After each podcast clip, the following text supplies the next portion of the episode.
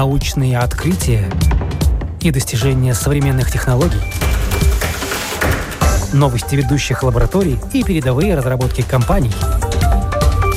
Программа «Новое измерение». Мы рассказываем о том, каким будет мир завтра – технологий стал еще более глобальным, когда многие сферы нашей жизни ушли на удаленку. Доступнее стали конференции, научные встречи и мероприятия по обмену опытом. В России эта неделя была ознаменована мероприятиями на тему нейротехнологий и когнитивных наук. Термин «нейротехнология» включает в себя весь перечень научных достижений, которые позволяют расширить представление о функциях мозга человека и на основе этих знаний с ним взаимодействовать. Сфера непростая, но интересная. О ней в последнее время говорят все больше и больше. Знание о том, как устроен мозг человека, как он принимает те или иные решения и какие участки за это отвечают, все это становится основой для жизненно важных исследований и разработок. Так что сегодня по итогам недели нейротехнологий и когнитивных наук я, Яна Ермакова, в программе «Новое измерение» постараюсь уделить этой теме максимум внимания. Как не заснуть за рулем? Как управлять чем-то с помощью мысли? Как узнать, о чем думает другой человек? Ответы на эти и другие вопросы давно известны ученым и специалистам в сфере нейротехнологий и когнитивных наук. Эксперт в сфере образования Андрей Милехин подчеркнул особую роль нейротеха с точки зрения научно-технического прогресса. Например, именно понимание алгоритмов работы мозга и психики человека, а за это отвечают когнитивные науки – в купе со знанием нейротехнологий крайне важны с точки зрения изучения и развития технологий искусственного интеллекта. Руководитель научно-образовательного центра нейрокогнитивных исследований Борис Чернышов вслед за коллегой также называет нейротехнологии и когнитивные науки перспективной сферой – Несмотря на развитие технологий и науки, с мозгом долгое время экспериментировать не решались. Но у всего есть своя точка отчета. Откуда в мире пошел интерес к тому, как работает мозг человека? Изучение работы мозга – это потрясающая, очень увлекательная тема. Но Мозг сопротивляется нашим попыткам узнать что-либо о нем. Он просто как бы не предназначен природой для этого. А поэтому нужны методы, нужны, соответственно, нужны, нужны развитие технологий, и методы напрямую зависят от достижений физики, химии, техники, а также вычислительной техники. Собственно, без большого преувеличения можно сказать, что современная нейронаука – это область применения высоких технологий. И уже это одно само по себе чрезвычайно увлекательно. Просто иметь дело с этой сложнейшей техникой, которая заключает в себе, так сказать, искорки интеллекта всего человечества, уже само по себе чрезвычайно увлекательно. И так было давно, собственно. Уже в XIX веке, скажем, когда э, научились измерять электрические токи, потенциалы, когда появились первые гальванометры, достаточно быстро их начали применять для физиологических исследований. Уже с середины XIX века в каком-то мере бум пошел уже в, в последней четверти XIX э, века. Первую энцефалограмму записали на покрая потенциала головного мозга животных. Технология еще не дошла до человека. Регистрацию энцефалограмм на человеке смогли осуществить лишь около ста лет назад, в 1924 году, и это дало зеленый свет новым открытиям. Научные сенсации посыпались одна за другой. Ганс Бергер назвал это электроэнцефалографией, так мы пользуемся этим словом. Но на протяжении где-то 25, а то и больше лет э, метод был немножко э, э, ограниченным в силу технологических сложностей. Не хватало технических средств, и фактически лишь с 60-х годов 20 века, собственно, появились технические средства для анализа энцефалограммы. Соответственно, лимитировали и средства обработки, и прежде всего лимитировали усилители. Банально техника Э, усилительная техника того времени не позволяла качественно анализировать сигнал. Преодоление технических ограничений сказалось на той революции, которая случилась а, примерно в конце 40-х, начале 50-х годов, когда начали регистрировать а, активность отдельных нейронов с помощью микроэлектродов. Штефан Куфер был первым, который зарегистрировал гонглиозные клетки сетчатки, и это был прорыв, это была революция огромная революция, может быть, не менее значимая, чем ту, которую мы переживаем сейчас с развитием э, методов э, нейроимиджинга, нейровизуализации. И э, нейронауки изменились э, от этого. Собственно, термин нейронауки появился в 1962 году, и за 60-е годы он прочно закрепился в нашем лексиконе. Дальше появилась нейровизуализация, и это обозначило следующий этап развития, на который вышли когнитивные науки. Примерно с 80-х годов она стала использоваться, и это совпало с появлением нового э, глобального термина когнитивной нейронауки. Появление когнитивных нейронаук ознаменовало, собственно, следующий очень важный этап э, конвергенции между нейрофизиологией и психологией. Появилась возможность исследовать э, психические процессы, точнее, корреляты психических процессов в мозге с невиданными доселе э, возможностями. Новый метод сразу, собственно, новое, э, новый прорыв в знаниях. Соответственно, позитронно-эмиссионная томография появилась в 1975 году, МРТ в 79-м, функциональная магнитно-резонансная томография появилась в 91 году. И сразу же после появления эти технологии начали широко применять. Это был невероятный прорыв, говорит Борис Чернышов. Значительная часть современных нейронаук построена на базе функциональной магнитно-резонансной томографии и других версиях магнитно-резонансных технологий – продолжила свою эволюцию и электроэнцефалография – безболезненный и безвредный метод исследования, который регистрирует биоэлектрическую активность головного мозга. ЭГ продолжал развиваться активно, конечно. А, ввели картирование, как раз с 60-х годов начали а, применять картирование, хотя туда, опять же, были ограничены. Но э, в энцефалограмме с картированием всегда была проблема в том, что разрешение пространственное достаточно низкое. Великолепное временное разрешение, недоступное для МРТ-технологий, но плохое пространственное разрешение. Решение этой проблемы пришло из физики. Уже в 1968 году была осуществлена первая запись магнитоэнцефалограммы мозга, тогда еще очень примитивной техникой, но это уже был прорыв. А активные исследования активности мозга с помощью МЭК э, появились начиная с 1990-х годов. А метод э, потрясающий тем, что он обеспечивает такое же хорошее временное разрешение, как ЭЭГ, то есть миллисекундный диапазон, и великолепное пространственное разрешение, близкое к таковому для магнитно-резонансной томографии. Однако современные методы э, дают огромный поток информации, который нужно как-то обрабатывать. Это тоже долго лимитировало, а сейчас, к счастью, на самом деле компьютерная техника развилась до такой степени, что этих лимитов – уже явных нету. А, только представьте себе, что в обработке данных а, электромагнитоэнцефалограммы или а, функциональной магнитно-резонансной томографии десятки и сотни тысяч точек должны обрабатываться все взаимодействия между ними. Это требует мощных, высокопроизводительных серверов. И благо сейчас техника нам предоставляет такие возможности. Ну и особо, конечно, забораживающие современные попытки смоделировать, э, построить электронные модели мозга. А это даже вот, что было уже реализовано, это кортикальная колонка мыши была воспроизведена. В этой кортикальной колонке 100 миллионов синапсов. Это уже задача для современных суперкомпьютеров.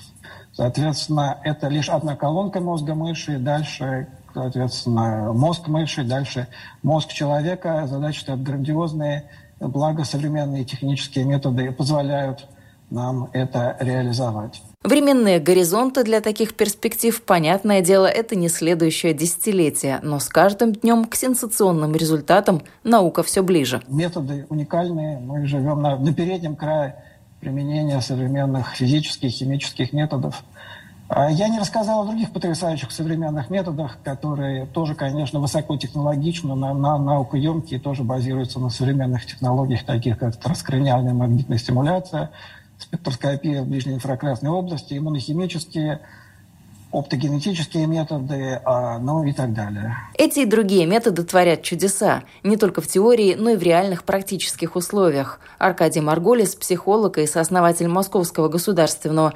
психопедагогического университета, особенно подчеркнул доступность современных технологий исследований мозга. То, что нам казалось раньше как спецэффекты разных блокбастеров, на самом деле теперь а, оказалось доступным не только ученым и не только разработчикам, но даже учащимся. И здесь открываются абсолютно невероятные возможности в сфере здравоохранения, в сфере управления, в сфере безопасности. И та сфера, о которой мы сегодня говорим, является профессией будущего, но будущего, которое уже наступает и в значительной степени оно уже даже наступило. Потому что эта сфера, как уже было сказано, она очень сложная, она комплексная, она фактически состоит из шести различных областей знания, и попасть в сферу этих исследований можно не одним каким-то образом, а самым разным. И это очень хорошо, с одной стороны, а с другой стороны, это порождает некоторые сложности в том, чтобы сориентироваться вовремя и понять, какой образовательный трек надо выбрать. В лаборатории нейрофизиологии Центра нейротехнологий машинного обучения студенты проводят эксперименты. Из оборудования несколько мониторов, которые в специальных программах обрабатывают поступающую информацию. Он нажимает челюсть, и мы можем видеть по всем каналам выраженную высокочастотную активность. Тут же электроэнцефалограф, электромиограф, нейромагнитный стимулятор и катушка, которая стреляет магнитным полем и вызывает возбуждение нейронов в коре головного мозга. В качестве испытуемого молодой человек с причудливой конструкцией на голове. Его вполне можно принять за заключенного, которому предстоит казнь на электрическом стуле. Но нет, это всего лишь научный эксперимент, абсолютно безопасный для здоровья, но очень важный для научных целей. Это мой коллега Николай. Вот он сейчас занимается тем, что подготавливает испытуемого к исследованию. Далее, вот здесь можем видеть уже на испытуемом надета шапка с трансфилографическими датчиками. Тут мы сейчас записываем 40 отведений. На голове у него вот такой специальный трекер для того, чтобы правильно позиционировать голову. И вот здесь можем сразу показать навигатор, инфракрасная камера, которая, а, соответственно, трекает позицию головы человека и вот этой вот катушки друг относительно друга так, чтобы можно было точно стимулировать. Вот. Дальше на руках мы можем видеть у испытуемого миограмму, вот миографические датчики, это нужно для того, чтобы смотреть на возбудимость моторной коры а, в процессе эксперимента. Вот, опять же, можем посмотреть интерфейс, который тут есть. Вот тут у нас есть моторные ответы на мониторе. Есть у нас модель мозга да, с координатами, которые мы благодаря вот этому. Э, навигатору можем заносить на эту виртуальную модель и относительно них конфигурировать. Вот тут у нас есть программа, которую Николай написал для эксперимента. Давайте посмотрим, что тут код, строчки. Вот программа, значит.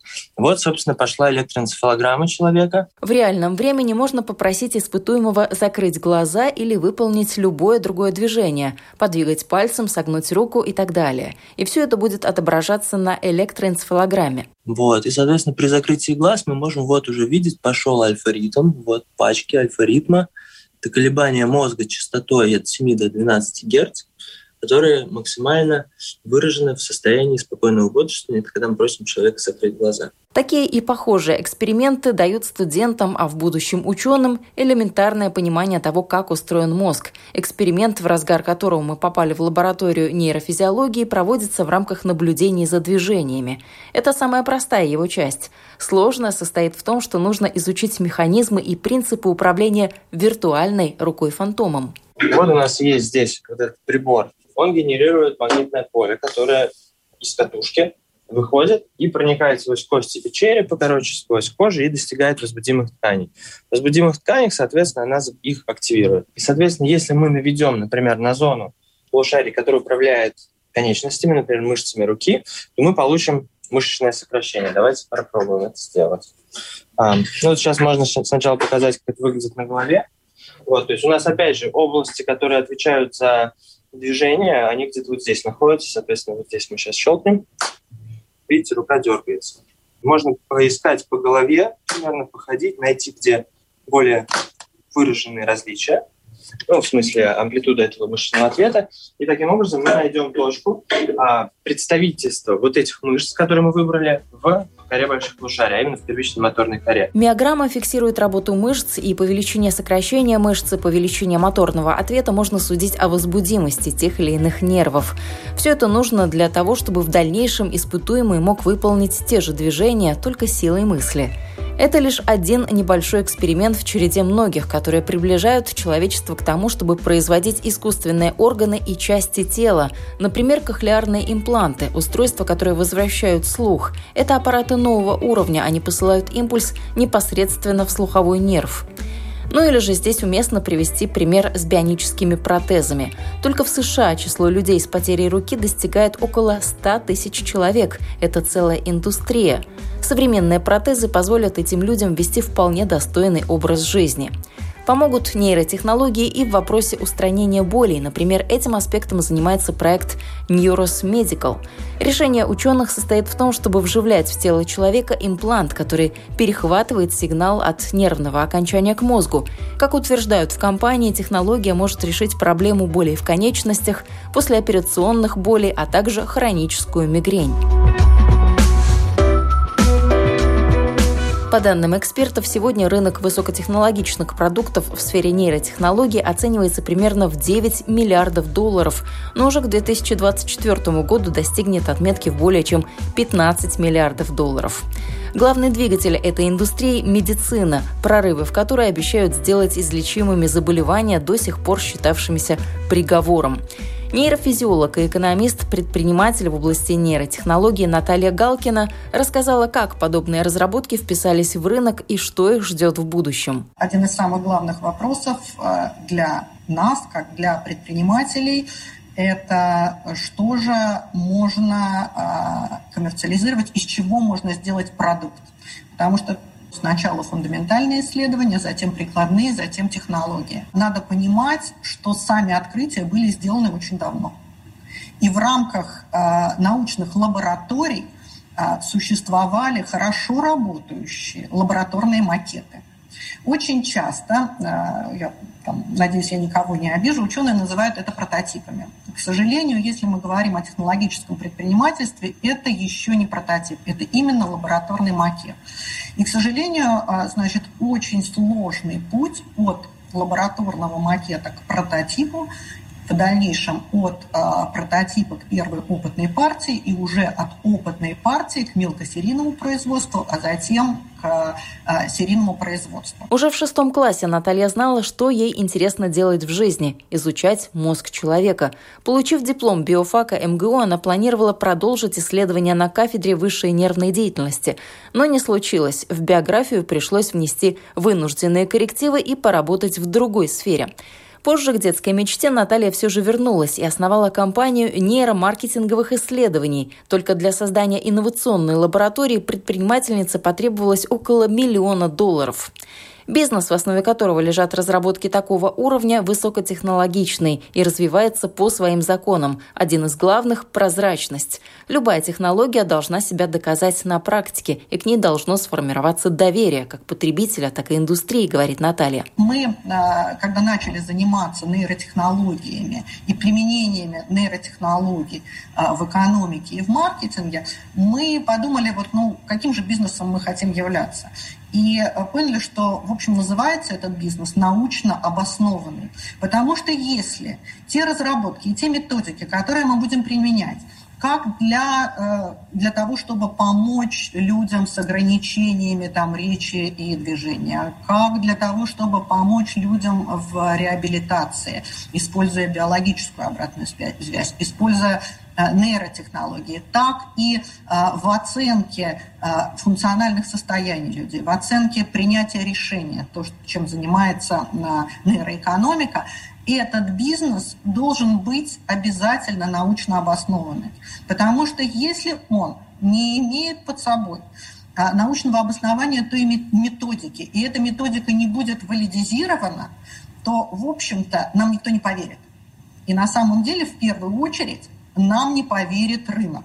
И на самом деле в мире рынок сформирован, и сегменты рынка нейротехнологий, они определены в мире. Другое дело, что мы хорошо понимаем, что вот эта структура рынка нейротехнологий будет меняться. Но сегодня это совершенно конкретные направления. Это brain-computer интерфейс. И их объем известен. А, это нейропротезирование и тоже он хорошо сегодня оценивается, а, это нейростимуляция. И а, то, что сегодня называют а, там нейросенсинг, ну, то есть это все, что связано с диагностикой и определением мозговой активности, все аппаратно-программные комплексы.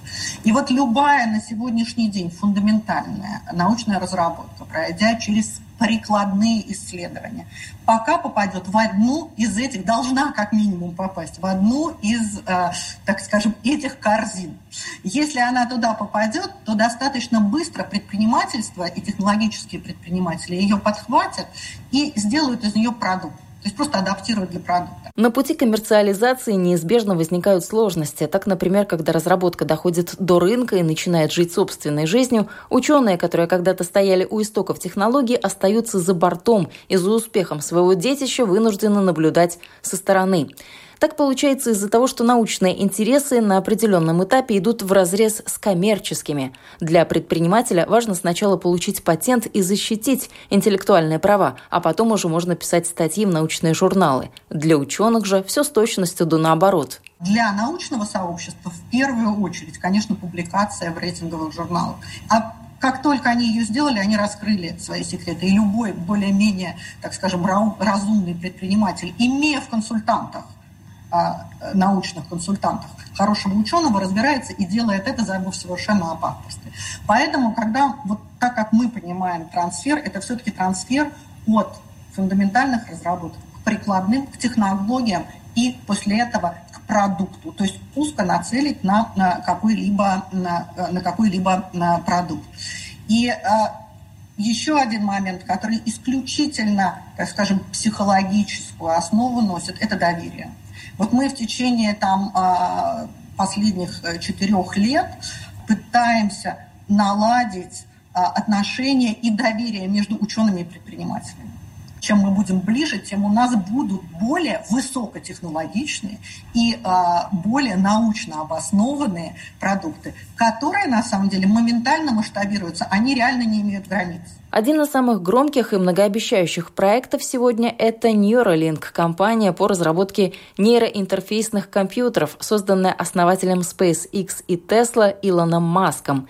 Идея миллиардера заключается в том, чтобы в буквальном смысле вырезать кусочек черепа человека и соединить его с искусственным чипом, который сможет взаимодействовать с любым участком мозга. Тесты технологии Маска уже начались. Имплант, по задумке инженеров, даст человеку возможность контролировать компьютеры и прочее умное окружение. Компания Neuralink – хороший пример того, о чем говорила Наталья Галкина, когда ученые и предприниматели работают бок о бок в атмосфере доверия. Пример это хороший, однако с некоторыми оговорками. И надо понимать, он все-таки предприниматель. Но ту команду, которую он собрал, это действительно команда, в том числе ученых из ведущих лабораторий. То есть мы знаем там этих людей, да, которые были приглашены. То есть, грубо говоря, это все равно микс.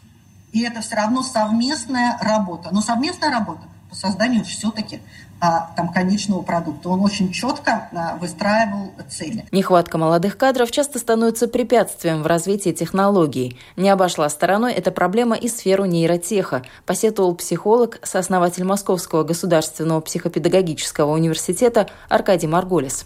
Для этого молодое поколение начали привлекать собственными силами вуза. Понятно, что одним из главных ограничителей, собственно, а, и препятствий в развитии научных исследований является приток молодых исследователей, а, дефицит которых существенно, так сказать, ограничивал возможности а, наших исследований. Поэтому через короткое время мы открыли программу бакалавриата с профилем экспериментальной психологии, магистратуру, аспирантуру и поняли, что этого недостаточно необходимо сосредоточиться на активной работе со старшеклассниками, и в этой связи мы были вынуждены создать э, специализированный центр профориентации в области когнитивных наук. Фактически нам удалось создать для решения собственных задач университета, по сути, модель непрерывного образования, которое начинается от работы со старшеклассниками, кончается аспирантурой последующим трудоустройством в исследовательские центры э, выпускников лучших выпускников нашей программы магистратуры и аспирантуры.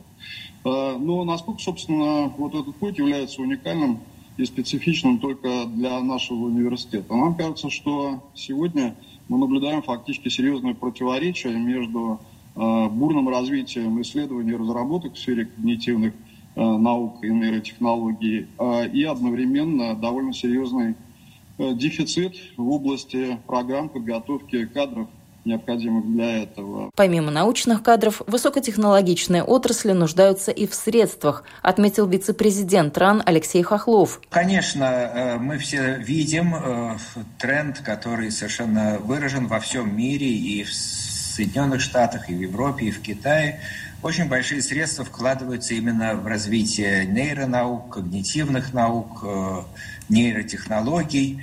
И э, ну, в основном, наверное, это связано с тем, что э, сейчас вот э, есть такое модное направление, как технологии искусственного интеллекта, и э, вот понимание механизмов, по которым работает мозг, по которым, так сказать, э, возникает какая-то деятельность, э, связанная со сферой психики, это важно, конечно, с э, точки зрения создания технологии искусственного интеллекта.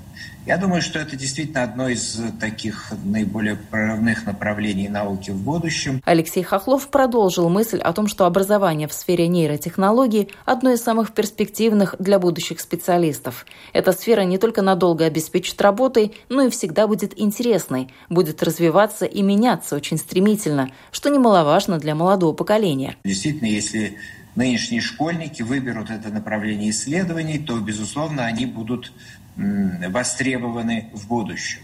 Сейчас знания по нейротехнологиям и когнитивным наукам разрознены и разбросаны по смежным дисциплинам. Чтобы вырастить профессионалов в новых самостоятельных сферах, потребуются и специфические отдельные программы обучения, а это уже предъявляет и особые требования к образованию. Конечно, нужно думать о том, чтобы вот те э, учебные программы, те образовательные программы, которые есть в этой области, чтобы они были расширены, чтобы они были выведены на современный уровень, так сказать, чтобы там не было эклектики, чтобы это было э, такое э, ну, последовательное, логичное изложение вот основных э, вещей, которые мы сейчас понимаем в области того, как работает э, мозг и, э, э, так сказать, тех направлений, которые, которых мы еще не все понимаем, но это как раз фронт работ для будущих исследователей. Так что, так сказать, тут э, нужно не просто э, новые образовательные программы, не просто новые студенты, а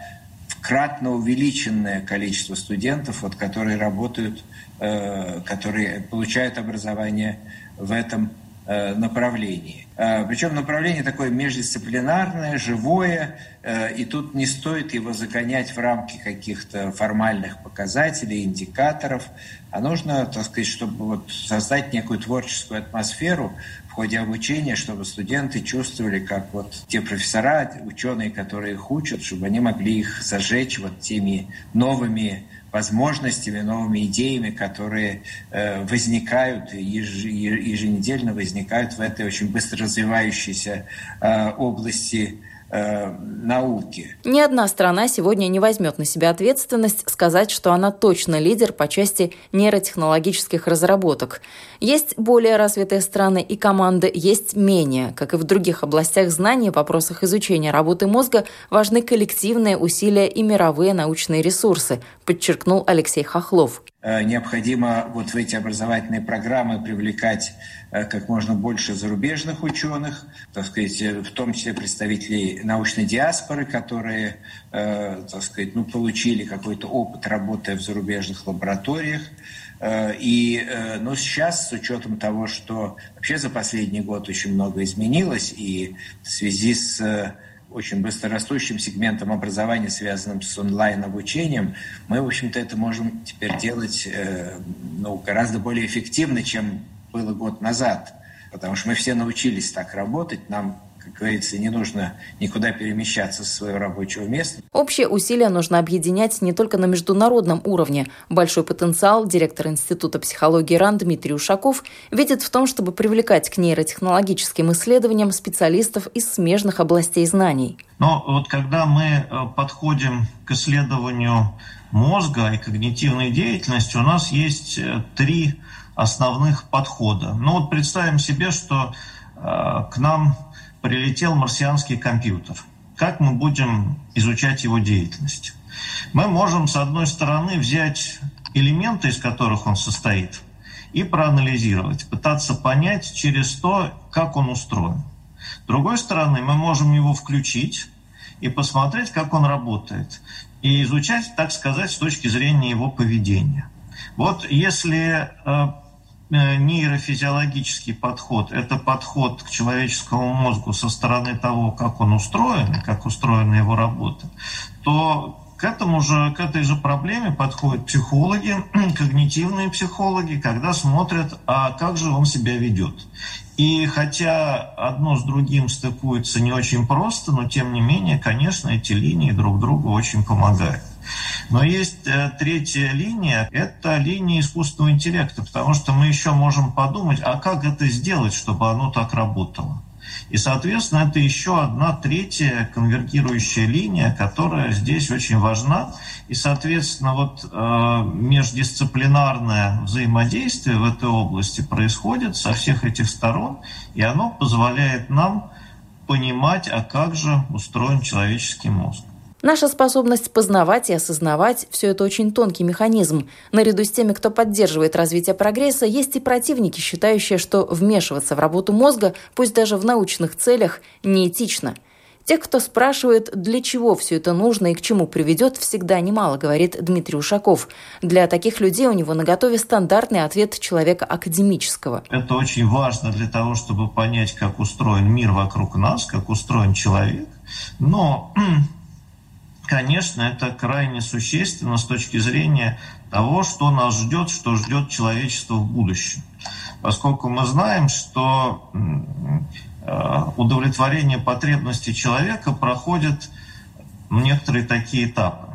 Сначала нужно удовлетворить жизненные потребности, чтобы мы не голодали, чтобы мы э, как-то противостояли э, холоду, трудностям жизни и прочее. Дальше начинаются э, какие-то вещи, связанные с большим комфортом. И сегодня мы говорим об экономике ощущений, потому что люди, которые, э, которые хорошо питаются, которые живут в хороших условиях, которые могут, э, обладают достаточно хорошей техникой, им требуются некие тонкие ощущения, связанные, например, с поездками в интересные страны, с, э, с тягой к музыке, к литературе, к искусству и так далее и тому подобное. И э, дальше в жизни человечества, по всей видимости, эта сторона будет, даст Бог, нарастать.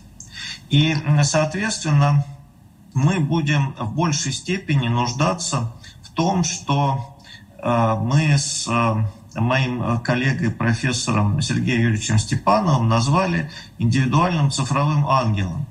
То есть э, человеку нужен э, некий спутник, соратник, ассистент, советчик, который мог бы помогать решать какие-то жизненные проблемы. Ну, например, отношения, там, отношения с родителями, с папой, с мамой, с дочкой, с сыном, с братом, с сестрой, с супругом или супругой.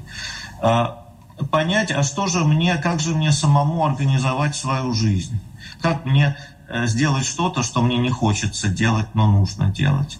Какой, какой, какой путь в жизни мне выбрать? Пойти в одну профессию, стать когнитивным психологом, или стать нейрофизиологом, или стать физиком, или вообще пойти в бизнес, или заняться политикой, или э, стать спортсменом.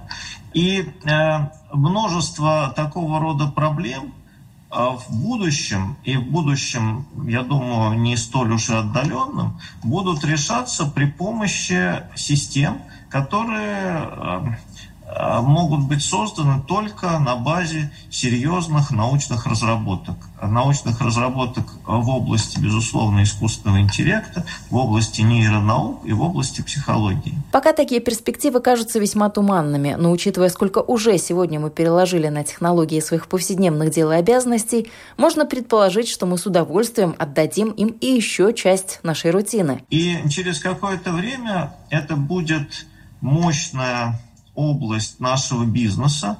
И мне кажется, что а, через несколько десятилетий именно в этой области бизнеса будут формироваться самые богатые люди мира. Не в области нефти, не в области газа, а в области этих высоких технологий. Посмотрим, насколько такие прогнозы оправдаются, но уже сейчас предприниматель Наталья Галкина подтвердила, нейротехнологии – богатая сфера. Она сама по себе концентрирует вокруг себя финансы. Но на самом деле, я еще раз хочу подчеркнуть, с позиции рынка, с позиции коммерции, что мы действительно находимся на границе великих открытий.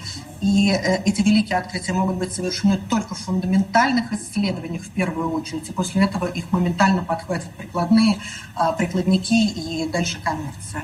Нейротех бесспорно сфера, с которой связаны большие надежды. Ну а кто и как их будет реализовывать, это мы имеем счастье наблюдать день за днем. Вы слушали программу «Новое измерение». Этот выпуск для вас подготовила я, Яна Ермакова. До новых встреч в эфире.